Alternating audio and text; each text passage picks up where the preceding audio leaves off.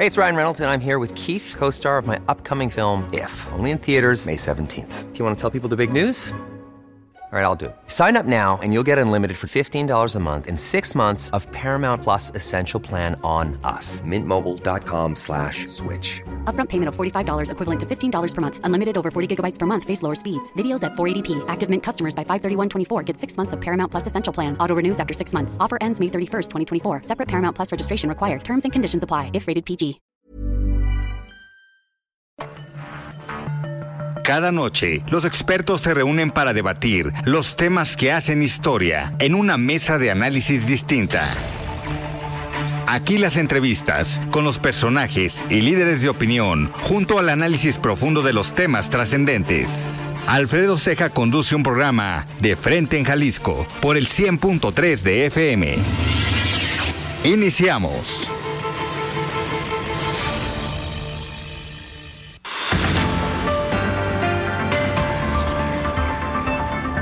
Hola, ¿qué tal? Muy buenas noches. Bienvenidos a una emisión más de De Frente en Jalisco, aquí en Heraldo Radio Jalisco. Son las 7 de la noche en punto, hoy miércoles 12 de julio, y quiero agradecer, como todos los días, en los controles técnicos a Antonio Luna, en la producción y redacción de este espacio a Ricardo Gómez, y recordarles nuestro número de WhatsApp para que se comuniquen con nosotros, el 3330 1779 66. El día de hoy vamos a tener aquí eh, una plática, una mesa de análisis con integrantes del Observatorio de Seguridad y Justicia de la Universidad de Guadalajara. Nos acompañarán Alfonso Partida, Francisco Jiménez y Rubén Ortega Montes, a quienes también aprovecho para felicitar por el Día del Abogado, a todos los radioescuchas que eh, tienen esta profesión, pues muchas felicidades en su día. Les recordamos que nos pueden escuchar en nuestra página de internet heraldodemexico.com.mx, ahí buscar el apartado radio y encontrarán la emisora de Heraldo Radio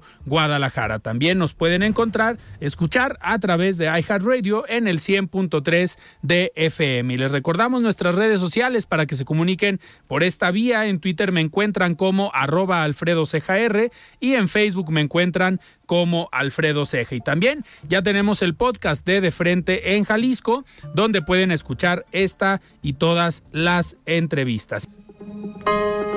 El análisis de frente en Jalisco.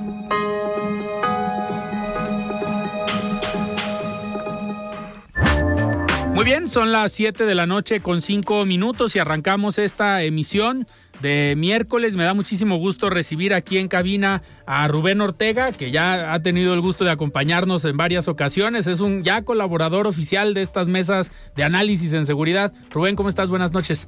Muchas gracias Alfredo por esa, ese nombramiento honorario con todo el gusto de compartir contigo los comentarios y con Francisco Jiménez y quien más nos acompañe esta noche. Muchísimas gracias y también me da muchísimo gusto recibir a Francisco Jiménez, también integrante del Observatorio de Seguridad y Justicia de la Universidad de Guadalajara y pues sin duda pues hay un tema que nos conmocionó a toda la sociedad, yo creo, jalisciense y del país, lo ocurrido el día de ayer en Tlajomulco de Zúñiga. Vamos, antes de, empezar este análisis y darle la bienvenida a Francisco Jiménez, eh, vamos a tener un enlace para un reporte especial con nuestra compañera Mayeli Mariscal, que le ha dado seguimiento a todo lo ocurrido desde el día de ayer en la noche y todas las declaraciones que se dieron hoy por parte de las autoridades, tanto a nivel eh, municipal como a nivel estatal, y también la respuesta por parte de los colectivos de estos organismos de madres buscadoras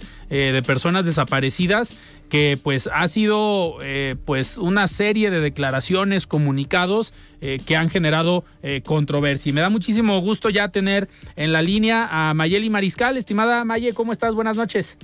Hola, ¿qué tal, Alfredo? Muy buenas noches. Buenas noches también a todo el auditorio. Pues como mencionas, el día de hoy ha habido una serie de declaraciones, principalmente eh, pues de colectivos quienes se han inconformado luego de que el gobernador Enrique Alfaro Ramírez ha suspendido estas búsquedas de personas desaparecidas y es que bueno, haciendo un recuento de lo sucedido, el día de ayer alrededor de las 7 de la noche, cuando acudían elementos de la Fiscalía Estatal acompañados de la Policía Municipal de Tlajomulco a una un inmueble eh, de manera anónima recibieron una llamada, eh, dice el gobernador que por parte de un colectivo es quien les notifica.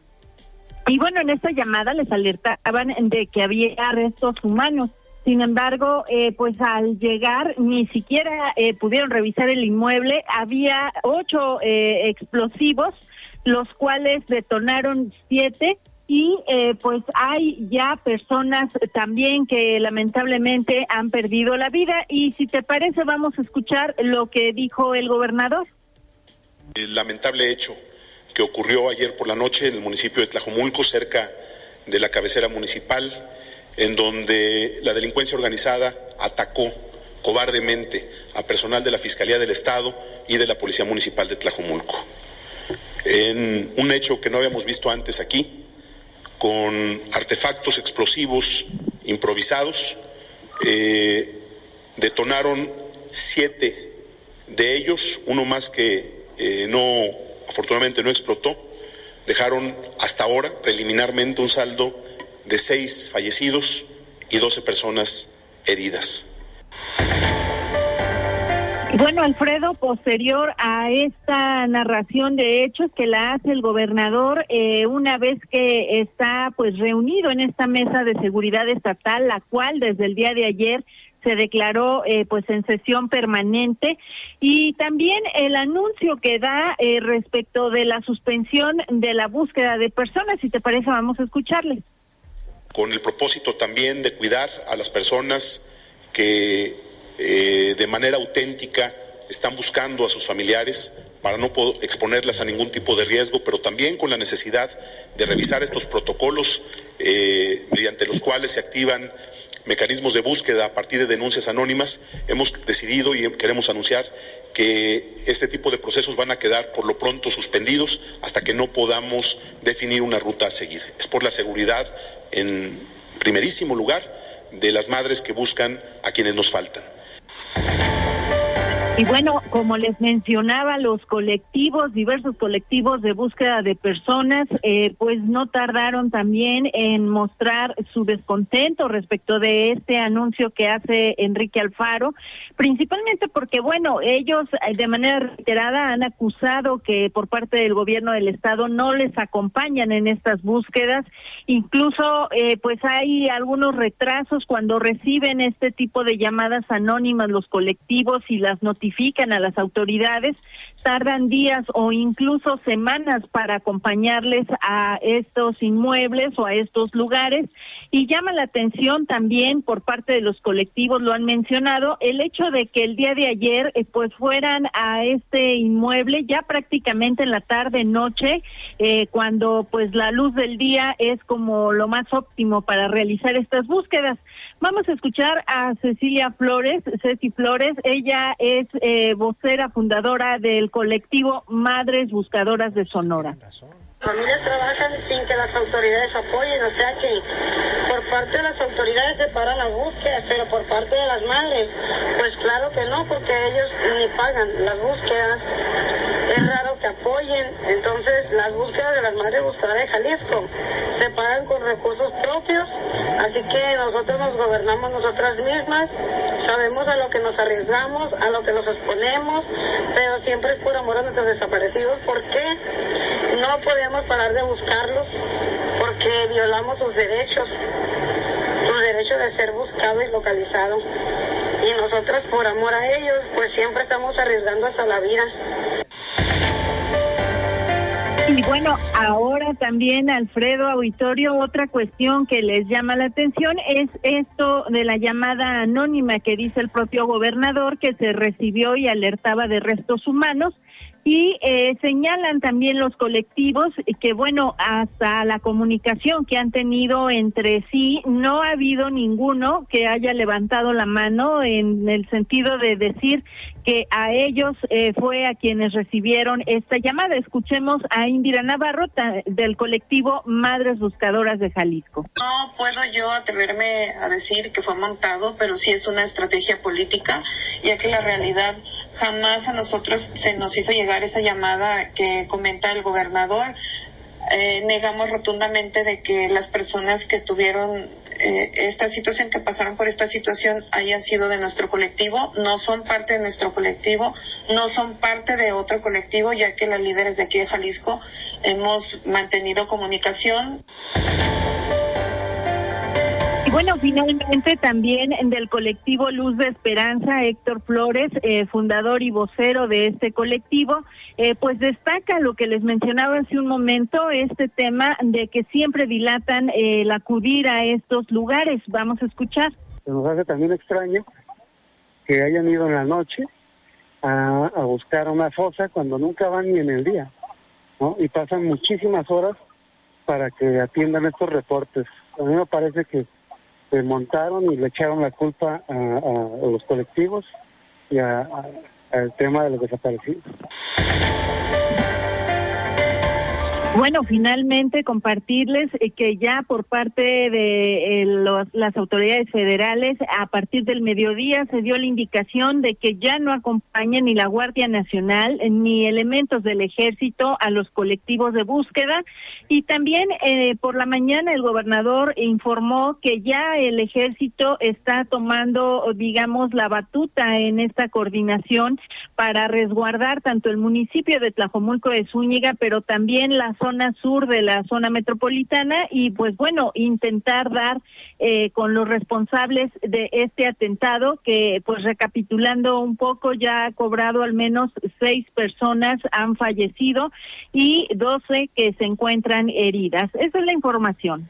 Pues sin duda un tema, Mayeli, bastante, bastante interesante, preocupante, que se estén utilizando también este tipo de pues de ataques que sin duda pueden afectar no nada más a elementos policíacos, sino a cualquier persona, como lo vimos el día de ayer, que vayan pasando por esa zona y por eso vamos a analizar también a lo largo del programa pues toda esta situación aquí con integrantes del Observatorio de Seguridad y Justicia de la Universidad de Guadalajara, que conoces también muy bien. Muchísimas gracias, Mayeli.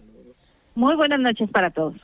Muy bien, este reporte de una cronología de lo que sucedió el día de ayer en la noche y las declaraciones y las versiones tanto por parte de la Fiscalía, del Gobierno del Estado y de los colectivos, pues esta eh, controversia o diferencias en las declaraciones que poco a poco se van sumando estas diferentes versiones. Y vamos a ver en qué pues en qué termina este hecho, pero sin duda pues me gustaría arrancar eh, comentando con su experiencia eh, el que se utilicen este tipo de elementos o este tipo de artefactos ya explosivos, eh, pues nos habla de un siguiente nivel, ¿no? De una etapa de subir o de una escalada en el tipo de ataques y de violencia que se está perpetrando hoy.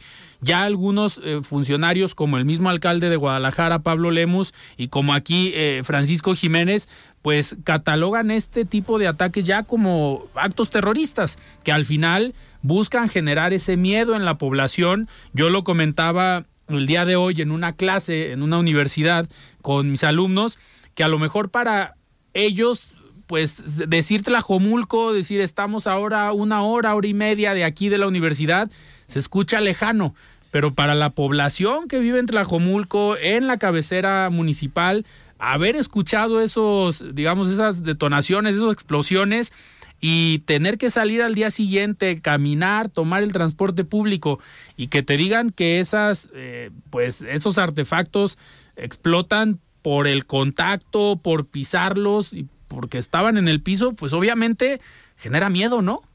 Claro.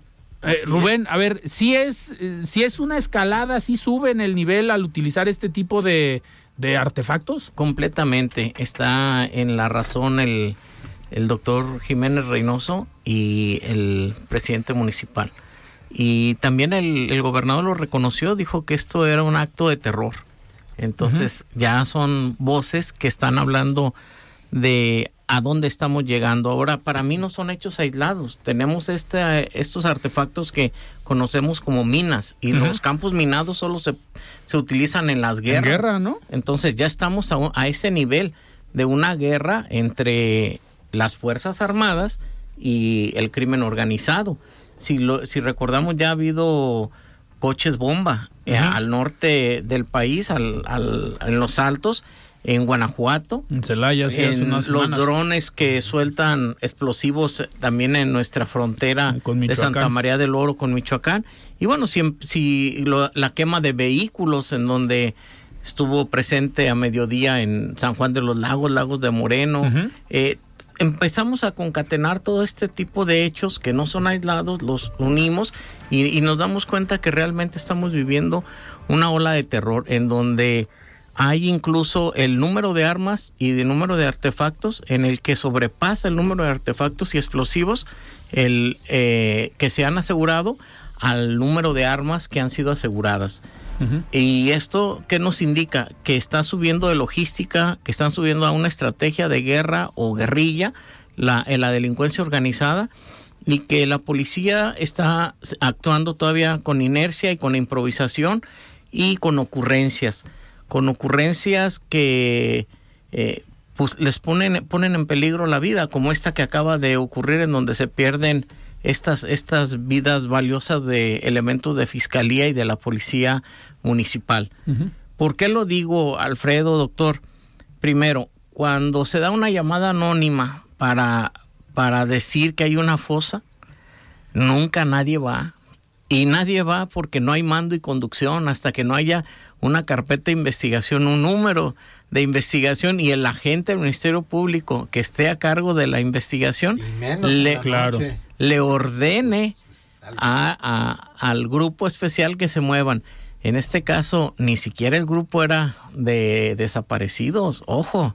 O sea, Ok. te- eh, tenemos que poner los puntos en las CIES y de manera muy fina para desmentir esta cuestión, que no le echen la culpa a los colectivos, que no le echen la culpa al peor fenómeno de que está pegando en Jalisco, que son las desapariciones y que junto con las desapariciones son los homicidios y que junto con ellos viene la crisis forense y que todo esto en conjunto son, son de lo- los cuatro puntos que siempre yo he manejado que en las que se encuentra en crisis el Estado. Claro. Súmale los, los feminicidios y ahí tenemos la respuesta. La, la respuesta que están dando los representantes de colectivos hablan claramente de lo que han vivido. Cuando ellos van y buscan y encuentran ya partes de cadáveres o osa- u osamentas, ellos hablan y siempre vemos que se están quejando en las redes. Eh, A quienes asesoramos a esos grupos nos están eh, mencionando, "Oh, ya hablamos, no vienen y nosotros insistimos, sigan, sigan hablándole ahí a la, a la Fiscalía de Desaparecidos para que manden, hablen a la a la comisaría, hablen a la Secretaría de Seguridad Estatal, para hablen a la Gendarmería Nacional, en fin, a la Fiscalía General de la República. Y aquí ya tenemos nada más una muestra clara de que eh, la autoridad bisagra, que es el Estado, no está funcionando conforme al artículo 21 constitucional que esta bisagra, el Estado, tendría que coordinar a los municipios y a la federación Claro. para que hubiera una, una seguridad organizada y coordinada. Eh, doctor Francisco, en esto que se vivió el día de ayer y lo que comenta el doctor Rubén Ortega sobre la forma en cómo se llevó a cabo el operativo eh, y algo que dicen también algunos integrantes de los colectivos, uno llama la atención de que pues ellos no reconocen esta eh, llamada, pero en el actuar normal de un cuerpo policíaco, eh, si se va a realizar un operativo, como dice el doctor, debe haber una carpeta de investigación. En teoría, hoy deberíamos de saber si hubo una actuación el día de ayer que fueran en un operativo, pues se tendría que saber a qué carpeta de investigación corresponde esa actuación. la conducción y mando. Pero llama la atención, digo, ahorita son las 7.20 de la noche, 7.21, y los hechos el día de ayer fueron alrededor de las 6.40 de la tarde, si no, si no me equivoco. Eh, también impacta la hora del día en la que hacen los operativos, ¿no? Porque yo pensaría, sin ser experto en el tema, que ese tipo de operativos donde vas a ir a hacer a lo mejor una labor de reconocimiento del terreno o una investigación en alguna zona pues compleja, eh, no se puede hacer en la, a esta hora de la tarde noche o se tiene que hacer en la mañana. No lo hacen. Nosotros, a nosotros en la mesa del anterior fiscal, eh, Solís, él mismo y su personal nos lo dijo, no estamos saliendo, mucho menos de noche, a investigar. Ok. por temas de, de inseguridad y de violencia. Eso es lo que piensan los que nos deben de cuidar. Lo que quiere decir que están en el total y absoluto desamparo los que están fuera de la zona metropolitana. Ellos no salen. Entonces sí es muy extraño que, que de manera inmediata hayan acudido al lugar, pero con algunas observaciones, como bien lo dice el doctor Rubén. O sea, pues, eh, primero, eh, la inmediatez con la que, actúan cuando pues, sabemos cómo se mueven a paso de tortuga. Segundo, el, el modus operandi de los últimos eventos, o pr- prácticamente toda la administración, es criminalizar a las víctimas. Valga la comparación. Recuerdo el reciente caso del call center. Lo primero que dice la autoridad es para descalificar a las víctimas. De ninguna manera hayan estado haciendo lo que hayan estado haciendo, no se justifica que los hayan descuartizado. Eso creo. Para eso hay una justicia y vivimos, se supone, en un Estado de Derecho. Pero lo primero que hace la fiscalía es decir, pues encontramos unas hojitas de marihuana en un escritorio, unas eh, eh, para, para sujetar, para utilizarlos como aros, eh, un pintarrón con metas, y pues se dedicaban a, a hacer llamadas de extorsión, descalificarlos, revictimizarlos, pegarles, para que pierda fuerza eh, la búsqueda de las víctimas. ¿Qué sucede en este caso? Algo muy similar. Están señalando a una madre buscadora. Y con eso, con Eso esa es excusa, criminal. Es, es, es, es- es una de- son declaraciones ya que rayan en la en lo criminal y en lo absurdo. A ver si no la meten a la cárcel, porque el que está detenido del call center no son los asesinos. Sí, es el que rentaba la casa. El que ¿no? rentaba la casa. ¿A quién metieron a la, a la cárcel seis meses por la muerte de un exgobernador? Al Sí, al administrador, que- Pues al administrador, ¿verdad? Y duraron una semana unas meseras, creo. Está Son como, las detenciones. está como con el caso de la De la jovencita que falleció ayer en este accidente del elevador, que detuvieron al camillero.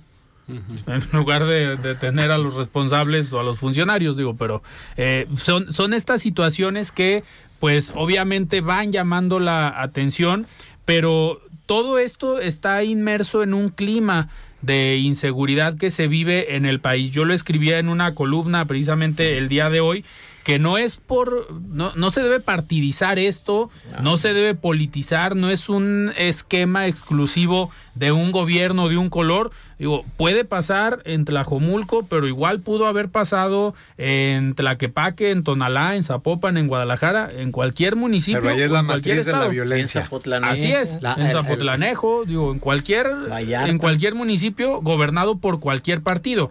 Ha sido una constante y que lo hemos hablado en otras mesas sobre que hoy más que nunca con este tipo de casos vemos pues la falta de coordinación eh, de parte de las autoridades, tanto a nivel federal, estatal y municipal, porque en esto, corríjanme ustedes que son los abogados, tenemos que ir un corte, pero ahorita regresando me gustaría continuar con este tema. Eh, ya cuando entran este tipo de ataques que pueden ser clasificados como terrorismo, eh, en automático tiene que entrar el gobierno federal a la investigación y justo vimos hoy que llegó eh, con algunos compañeros de los medios de comunicación, subieron algunas imágenes de una camioneta con placas de la Secretaría de Relaciones Exteriores, donde pues suponemos que venían autoridades eh, federales, del Ejecutivo o tal vez de algún otro gobierno. Hasta los gringos andan metidos en la investigación. Tal vez, habrá Ya que... Sí, me lo. Habrá que ver, ¿ya lo tienen me confirmado? que andan los norteamericanos Sí, claro. ahí. Y hay terrorismo. Recuerden que dijeron que iban a incursionar al país si esta situación pasaba. La Totalmente. teoría del caos. Oigan, tenemos que ir a un corte, se nos fue rápido este primer bloque, pero regresamos, estamos platicando con Rubén Ortega, Alfonso Partida y Francisco Jiménez del Observatorio de Seguridad y Justicia de la Universidad de Guadalajara. Vamos a un corte y regresamos. Siga con Alfredo Ceja y su análisis de frente en Jalisco por el Heraldo Radio 100.3. Mesa de análisis de frente en Jalisco con Alfredo Ceja. Continuamos. Muy bien, estamos de regreso aquí en De Frente en Jalisco. Son las 7 de la noche con 29 minutos y continuamos platicando con Alfonso Partida, Rubén Ortega y Francisco Jiménez del Observatorio de Seguridad y Justicia de la Universidad de Guadalajara sobre lo ocurrido el día de ayer en el ayuntamiento, en el municipio de Tlajomulco. Eh, Alfonso, eh, en la mañana cuando platicábamos sobre este, este tema y que planteamos esta mesa de análisis por lo que se había presentado, eh, tú tienes experiencia en el ámbito internacional, en el manejo o en el análisis de la seguridad eh, nacional y de la seguridad y la justicia a nivel internacional. Y me comentabas que pues no es un tema que se pueda minimizar o que podamos decir eran artefactos hechizos, porque al final pues volaron y tronaron varias camionetas, murieron varias personas, pero me hacías un comentario que no se podía minimizar porque así empezó Colombia. Así es. Y muchos tenemos, a los que nos gustan estos temas, pues sí, tenemos como un referente o como eh, una, un país que en su momento fue muy conflictivo por este tipo de ataques a Colombia.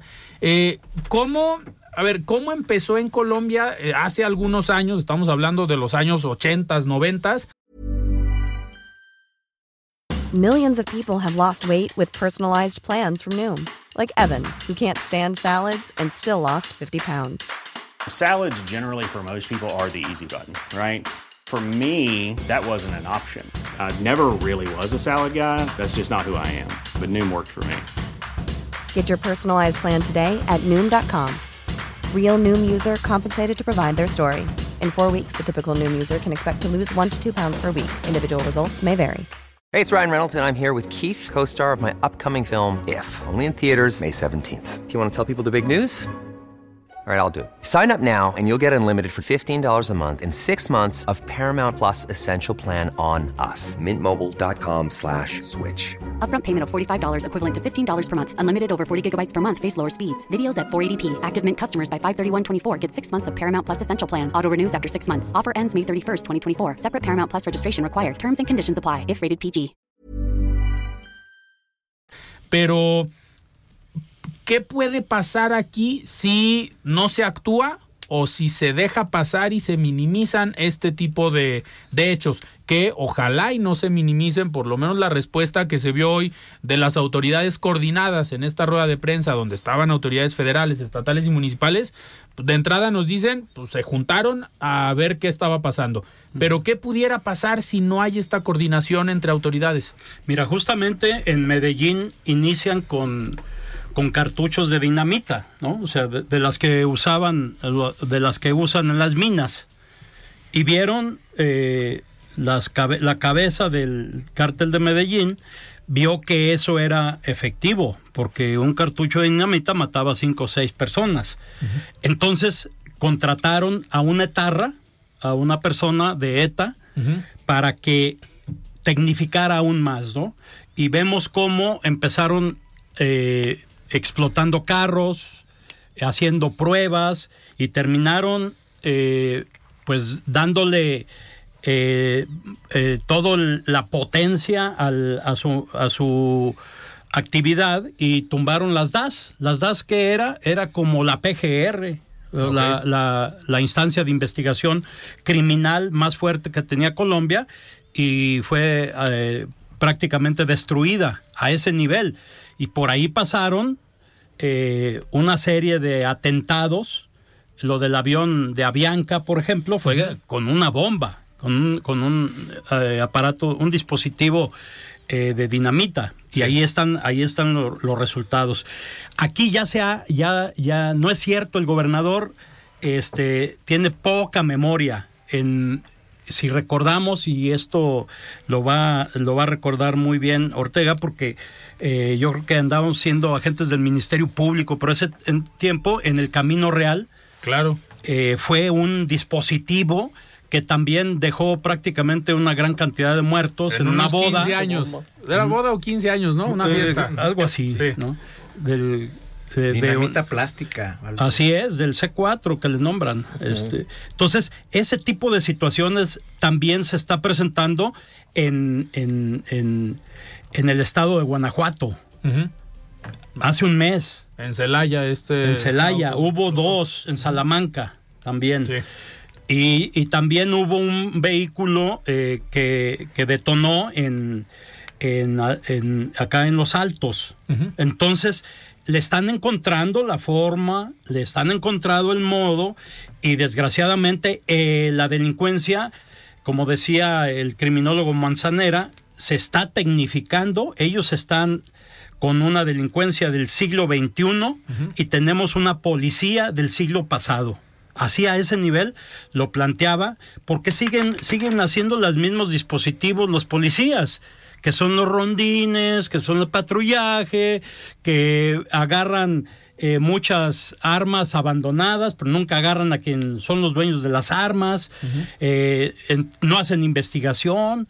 Eh, desgraciadamente, lo que tú decías ahorita, o señalabas, y lo señaló el gobernador, pues, en el, en el sentido que lo dijo, dice, nos habló una madre de fa- una madre buscadora, dice, ¿de cuándo acá atiende a las madres buscadoras? Si les echa la policía y les pone los barrotes afuera de casa, A, nos- a nosotros Jalisco. nos dejó sentado en casa Jalisco el gobernador dos veces. Pues vean, simplemente, simplemente con una, con una, con una, que- con una víctima de un ex magistrado, este, la, la tuvieron detenida con barrotes y todo. Tuvo que llegar una diputada federal a, a antece- a anteceder por ella porque él nunca se dignó por eso. Entonces, el que digan que están haciendo Oh, y mediante dos amparos. Y mediante dos amparos. Por la Legión de la Justicia, Así es. de cual somos parte, un grupo de, de De- jóvenes eh, que de ahí. Bueno, ya no pues, tanto, No, Ortega. yo no, no, un grupo de jóvenes que se avientan a hacer, a hacer los amparos, nosotros los dirigimos y otra parte de asesores de la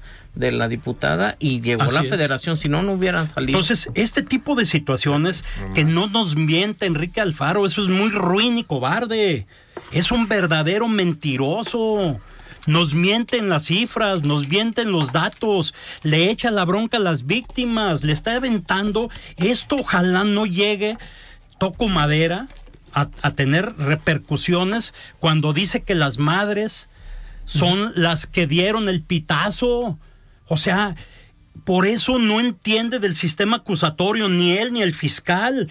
Esos datos deben de quedarse, y lo decíamos en este, en este preciso momento con, con, con Ortega, este, que son datos que deben de quedar a la investigación. Datos que no se pueden hacer públicamente. Y Enrique Alfaro ha contaminado datos, ha eh, realizado investigaciones y ha fabricado culpables. Ahí están los casos, al- ahí están los casos patéticos de los detenidos que ya mencionaba Francisco, eh, de personas que, que fueron, que estuvieron tres, seis meses en la cárcel por la muerte de Aristóteles. Y, y esto, esta circunstancia, pues ¿cuántos crees que están ahí? Lo de Cotero Bernal, le fabricaron la carpeta de investigación y ahí tuvo que ver el juececito, el juececito que, que, que, que fue del caso y el fiscal anticorrupción, que es un verdadero inepto, porque le ganamos el juicio a final de cuentas. La justicia federal tuvo que reconocer que Octavio Cotero Bernal no era quien llevaba el mando y conducción, sino, sino los, los agentes del Ministerio Público. Y estaba bien fácil. Así es. En un párrafo. Se lo dijimos, en un- se lo dijimos.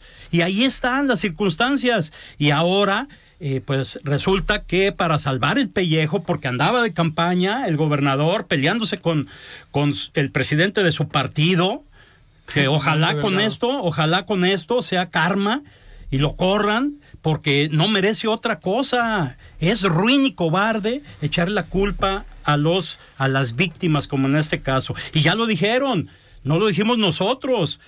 Yo me puse de pelos de punta cuando vi la declaración de las dos madres de familia de los colectivos que dijeron. "Eh, está mintiendo el gobernador, sigue mintiendo y va a seguir mintiendo. Oigan, y en este, en este sentido, lo, la siguiente etapa, obviamente, es que lo que han dicho los colectivos de madres eh, buscadoras es que uno, no están de acuerdo en que se detengan las búsquedas. Claro Obviamente ellas como madres y los colectivos pues están en la sintonía de no parar estas búsquedas porque tienen un familiar desaparecido, pero aquí eh, Además obviamente es legal. Sí, son, son tratados internacionales. No pueden parar las investigaciones porque se le ocurre a un inepto como este. Pero, pero a ver, aquí me gustaría Pero- hacer una, una observación. Es que, en es que, caso, perdón, no las pueden suspender porque nunca han iniciado Ah, las pues también es investigaciones. cierto, ¿verdad? pero ahí, ahí los colectivos ellos No, van pero a seguir está haciendo prohibiendo, está prohibiéndole a las madres que lo sigan El haciendo. derecho, el derecho de búsqueda. eso Sí, no. es el derecho de búsqueda. Mucho ayuda al que Derecho no humano. estorba. Pero a ver, uno de los objetivos de un acto terrorista o de un acto violento Inhibir. como el que se vivió ayer era precisamente, o podemos suponer, inhibir este tipo de búsquedas, este tipo de... ¿Quién eh, sabe, eh? Puede ser que la bronca sea directamente con el gobernador y con su equipo y que están involucrando a las madres buscadoras de manera muy perversa. ¿Quién sabe? Pero, pero al final, Yo- si Mi- en una lógica sería eh, genero miedo, genero terror Sí, para que no se busque, Es lo que buscan. para que no se busque, y con esta reacción por parte del gobierno del estado, pues estaría cumpliendo ese objetivo, ¿no? Primeramente, ¿quién ha tratado de parar las búsquedas, incluso criminalizando, diciendo que no se siguen los protocolos? El, mismo gobernador. ¿Cómo trató a las buscadoras de Sonora hace dos años? Sí, lo decía? Cecilia Flores. Han de venir, han de venir, ¿A no quién? sé con qué intenciones. ¿A quién le ha pegado Políticas. el encontrar fosas y fosas y fosas? Pues ah, Porque le incrementa incluso el número de, homicidios, que no los reporta. los sigue manteniendo. Es que lo Hay- hay en la muertos. última mesa. hay muertos que no están muertos en Jalisco. Ahora- son muchos. Porque para declarar un muerto se ocupa un acta de defunción. Entonces todo lo que se encuentra en las fosas, mientras no sea declarado oficialmente, oficialmente con su acta Con de acta de defunción, es un muerto que no cuenta. Aunque esté No está en las cifras. Pues claro, esa es parte del truco. Y, y otra cuestión, ¿quién va a, poner alrededor de panteones minas? Yo creo que esto es de lógica los y de estrategia, esperando. de estrategia de guerra, lo dijimos a- al inicio, y yo creo que, digo, yo, yo soy muy mal pensado. Yo creo que minas se ponen alrededor de algo que no querían que, que encontraran. Armas, dinero o algún laboratorio. Esa es, esa es Déjame mi- comentarte algo. mi hipótesis. Me abrió un poco la, la- la- Por ahí el va. perfil porque en primer lugar es difícil que alguien salga a hacer una investigación en la noche y más porque hay cuerpos. Los cuerpos ahí van a quedar. No ahí van a no se van a estar.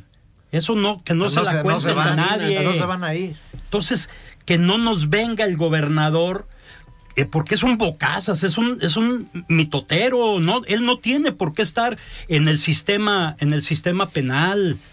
Es bien claro, lo decía, lo decía Ortega, el artículo 21 constitucional dice que el responsable de la investigación es el Ministerio Público. Ahora, ¿de dónde dice que él es? ¿No? Y, y- y la otra, están asusando a sus trones, a sus grupos de, de- de Internet para descalificar a tanto al, al que hable mal del gobernador ahorita. Eh, nos acaban de llegar cerca de 300, ahí andamos bien- contestándoles, porque te dicen, ah, sí, ¿y ustedes cómo saben? No, pues pregúntenle al gobernador cómo sabe. O sea, tienen un equipo perverso para taparle al gobernador sus errores y sus excesos. Esto no puede ser posible en un esquema de esta naturaleza. Está presionando el gobernador a los organismos, a la Comisión de Derechos Humanos, a las universidades, para que digan que, oigan, tenemos que entrarle. Pues si nunca le han entrado, hombre, nunca han investigado y esconden los datos, no te dicen nada absolutamente. En el caso de nosotros como observatorio, pues tenemos que respetar si hay eh, algunos acuerdos en lo político, en lo institucional, pero es como si dijeran, oye, este, la universidad apoya al CIAPA eh, pa- porque es el organismo del agua, claro, pero el órgano de investigación va a decir, oiga, pero el CIAPA está haciendo puras cochinadas con el agua, ¿verdad? O sea, son, el de- agua son cosas distintas. ¿No? Porque esta parte es la que, la que no entiende el gobernador, que no estamos en contra de nadie. Se lo hemos puesto en la mesa el día que quieran.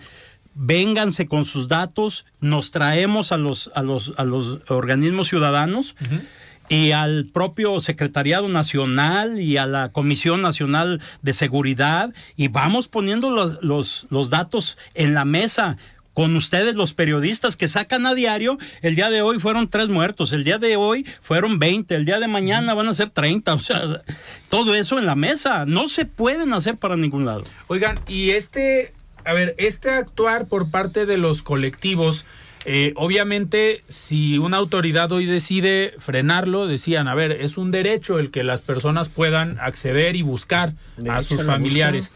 Pero ¿se pueden acercar estos colectivos a organismos internacionales, a instancias internacionales para... Vino la ONU hace dos años.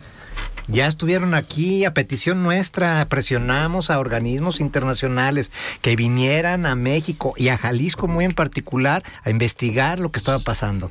La ONU mandó un comité, aquí estuvieron, diagnosticaron y recomendaron, ahí están las recomendaciones, la deficiencia en la Fiscalía de Desaparecidos, la deficiencia en la Fiscalía del Estado, urgían cambios no hizo uno solo el gobernador. Ahí está la recomendación de la ONU. Y ahí están sus ineptos que tiene en, la Comisión de Seguridad, en la Comisión Estratégica, porque así le puso a un verdadero incompetente que era forma parte de un partido político y lo puso ahí al, fiscal que eh, tenía como un año y medio y ya es un especialista Especialista era Leobardo Larios, que tenía 30 años en la institución cuando fue procurador, no un año o dos años.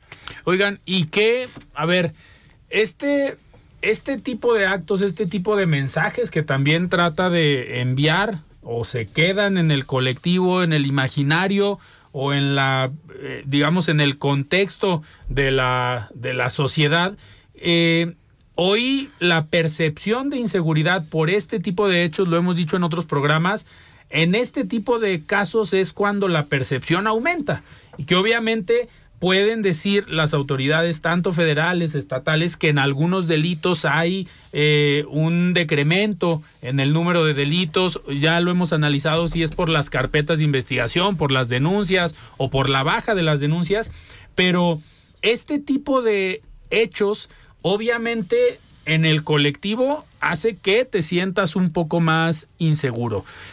¿Qué puede seguir de este tipo de actos?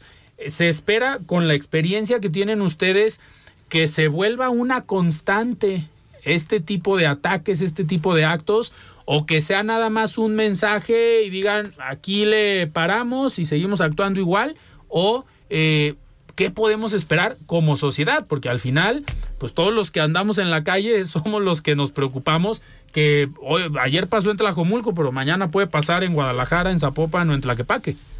Pues ya dijimos que no son hechos aislados. Están los drones con explosivos, están los coches bombas, están las minas ya en este caso y las armas. Se han recuperado mucho más de estos artefactos.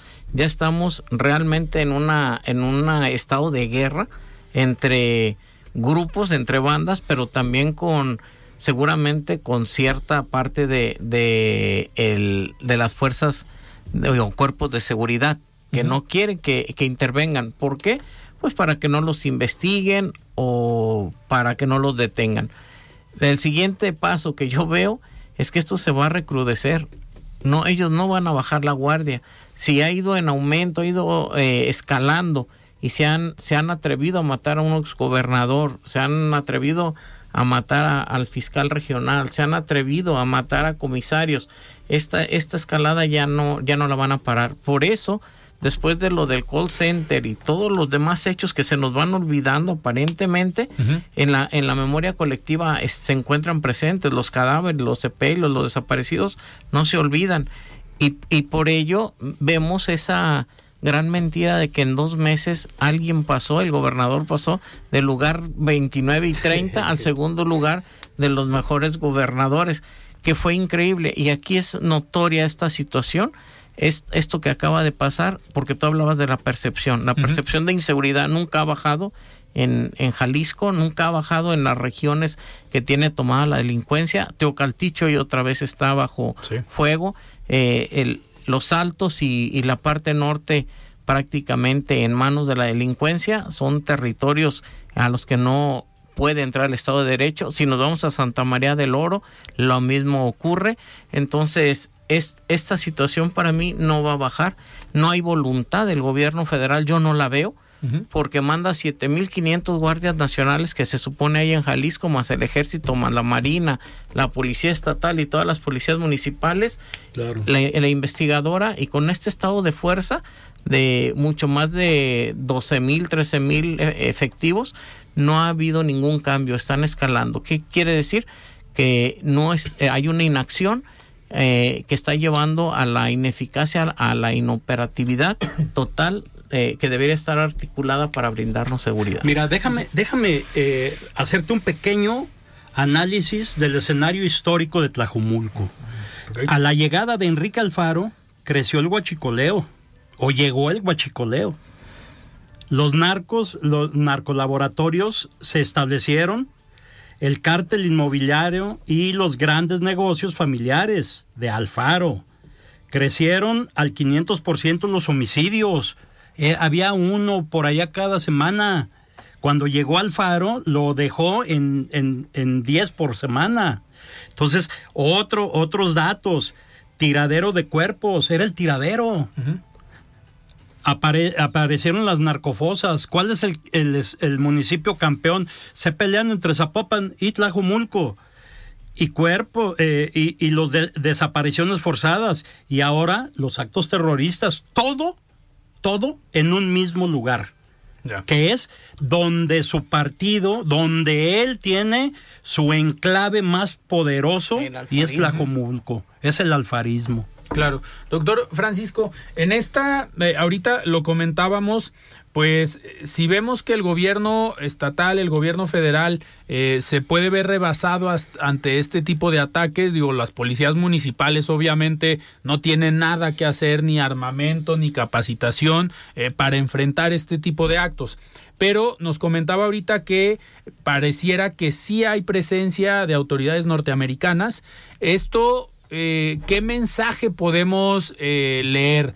Obviamente el gobierno de Estados Unidos está preocupado por lo que pase, está preocupado por las personas desaparecidas, porque ha habido casos obviamente de eh, ciudadanos estadounidenses, estas alertas que emite el Departamento de Estado para no viajar a determinados estados de México en determinadas horas, determinados días, en determinadas carreteras, pues obviamente el que haya presencia de personal eh, del gobierno estadounidense, ayer precisamente se anunciaba que iba a llegar a México una subsecretaria, si no me equivoco, del Departamento de Estado para analizar eh, los casos de personas desaparecidas en México, pero la presencia de Estados Unidos nos puede dar algo de no quiero decir tranquilidad, pero esperanza de que pueda cambiar un poco el esquema tanto del gobierno de México o de los gobiernos estatales? Aquí precisamente, Alfredo, traigo un proyecto que ya he platicado con mis compañeros a petición del fiscal de fiscal general de, de Argentina. Okay. Me pidió que hiciera un análisis eh, con la finalidad de saber qué está pasando en México con el tráfico de droga de México a Estados Unidos, pero de rebote el tráfico de armas de Estados Unidos a México. Claro. Y en este estudio, que ya estoy por mandarlo concluido, las autoridades estadounidenses saben perfectamente que la sobreproducción que tienen de armas el 95% de las armas que traen aquí los cárteles empuñadas son fabricadas en Estados Unidos. Y ellos saben que esa sobreproducción va a venir a parar a los grupos criminales de México. Ellos lo saben. Entonces vienen ellos con una gran admiración a decir que qué bárbaros, qué está pasando aquí. Y le decía yo a una colega hace unos momentos, le pues que no se hagan. Ellos saben lo que está pasando. Ellos saben que están sobreproduciendo armas y que esas armas que producen las van a intercambiar por fentanilo en este momento, o en su momento por cocaína, por marihuana. Ya no, porque ya son autosuficientes en la marihuana, no en el fentanilo, que es lo que les está preocupando. Pero es la teoría del caos.